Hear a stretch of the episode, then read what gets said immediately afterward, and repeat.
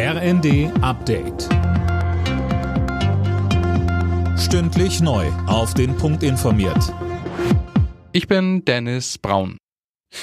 Das Schloss Elmau in den Bayerischen Alpen ist ab heute Mittag für 48 Stunden Schauplatz der Weltpolitik. Dort tagen die Staats- und Regierungschefs der G7-Staaten. Mehr von Anne Brauer. Ganz oben auf der Agenda steht natürlich der Krieg in der Ukraine. Es geht um weiteres Geld für Kiew, eine Perspektive für den Wiederaufbau und die Sanktionen gegen Russland. Das Weiße Haus hat im Vorfeld deutlich gemacht, dass es den Druck auf Moskau erhöhen will.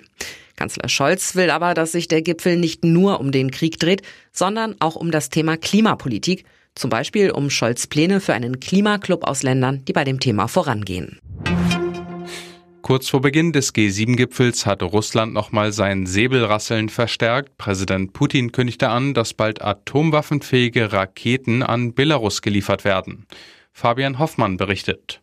Die Aufrüstungspläne inmitten des Ukraine-Krieges dürften für neue Spannungen zwischen Moskau und dem Westen sorgen. Belarus hat die russische Militäroffensive in der Ukraine schon mehrfach diplomatisch und logistisch unterstützt. Auch Angriffe auf die Ukraine erfolgten von dort aus. Seit Beginn des Krieges Ende Februar hat Putin mehrfach öffentlich über Atomwaffen gesprochen. Das wird als Warnung an den Westen angesehen, nicht in den Krieg einzugreifen.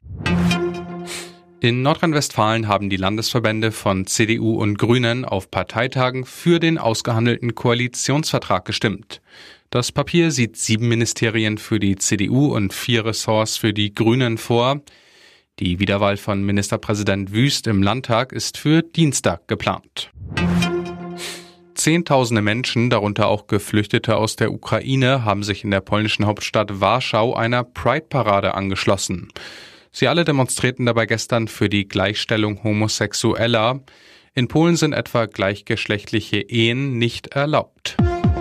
Alle Nachrichten auf rnd.de